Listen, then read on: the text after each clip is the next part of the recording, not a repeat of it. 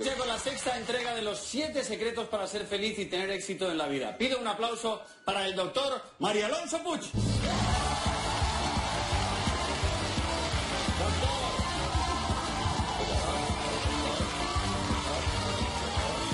Bueno, vamos a recordar una vez más, doctor, que lo que estamos haciendo y de lo que vamos a hablar eh, es un entrenamiento de fortaleza mental que funcion- funciona científicamente. Eso sí, hay que hacerlo, no solamente vale escuchar lo que vamos a hablar, sino que también hay que hacerlo. Son los siete secretos para conseguir el éxito y la felicidad en la vida. El primero, los recuerdo todos, gestiona tu cara y gestionarás tus emociones. Si no tienes ganas de sonreír, pero sonríes al rato, estás contento porque el cerebro manda la información de la cara al resto del cuerpo. Segundo secreto, usa tus conversaciones interiores para apoyarte y no para anularte. El tercero, recarga las pilas o puedes acabar en el cubo de la basura. Esto era lo del estrés, que si no lo eliminamos todo el estrés, podemos enfermar. Carga estática, sí, sí. El cuarto secreto, inflúyete a ti mismo. Esto quiere decir que de la misma forma que te influyes para mal, que esto lo haces gratis, pues también te puedes influir para bien. El quinto secreto, si lo puedes imaginar, lo puedes crear. Aquí aprendimos a enfocar la imaginación en lo que queremos y no en lo que tememos. Y hoy toca el sexto secreto. Sí. ¿Cuál es, doctor? Pues es uno de mis favoritos. Uno de tus favoritos. sí. Tal vez porque sea uno de los menos populares. Es por la noche eliges lo que te construye o te destruye. Por la noche. El sueño. El sueño. Verás, el sueño es una de esas cosas que no tiene mucho glamour. Pensamos a veces que cuanto menos tiempo dediquemos a dormir, pues más tiempo tenemos para hacer otras cosas. Esto es un gravísimo error.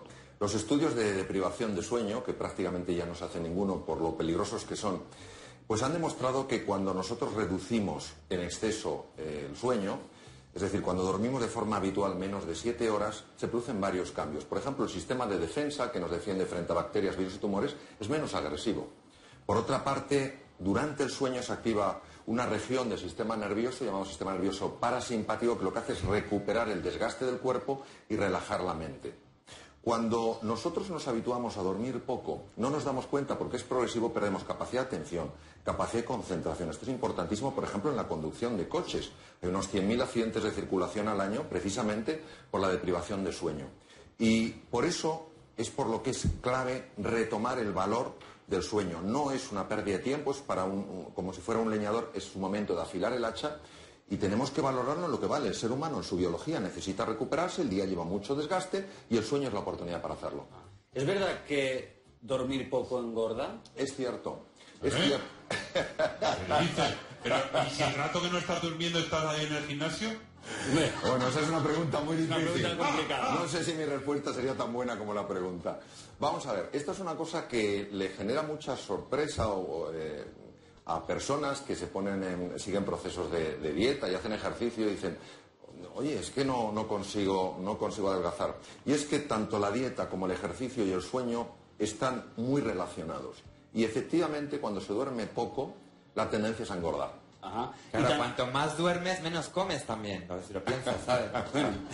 Hay menos rato para zampar. Ante una lógica así no podemos- Lógica hormiguil no podemos Ante hacer una lógica. Vamos, vamos con los deberes. Aten- eh, eh, lo que has dicho es muy importante también para ser feliz. Si una persona no duerme, no puede ser feliz porque pierde también la alegría, ¿no? Claro. La felicidad es un concepto, como estamos viendo, complejo y, muy rico en sus matices. Lo que pasa es que cuando se duerme poco se genera una gran ansiedad. Esto dificulta las relaciones interpersonales, ver las cosas con un tono mucho más pesimista. Y, y por eso mm, yo creo que los deberes eh, que podríamos recomendar hoy, si te parece Pablo, son deberes sencillos y deberes eh, que se pueden observar muy bien los efectos. Yo recomendaría durante una semana que se tenga cuidado en dormir entre 7 y 8 horas. 7 está bien, 8 es lo mejor, pero si no se puede, 7. Y que la persona que decida hacer esto observe sus efectos en el estado de ánimo, en su capacidad de concentración, en su velocidad de aprendizaje. Y también le recomendaría que dos minutos eh, en la cama, un poquito antes de dormirse, dedique esos dos minutos a recordar algo que durante el día haya funcionado. No es un ejercicio intelectual, ha de sentir un poquito, ver esas imágenes de algo a lo largo del día que le haya funcionado.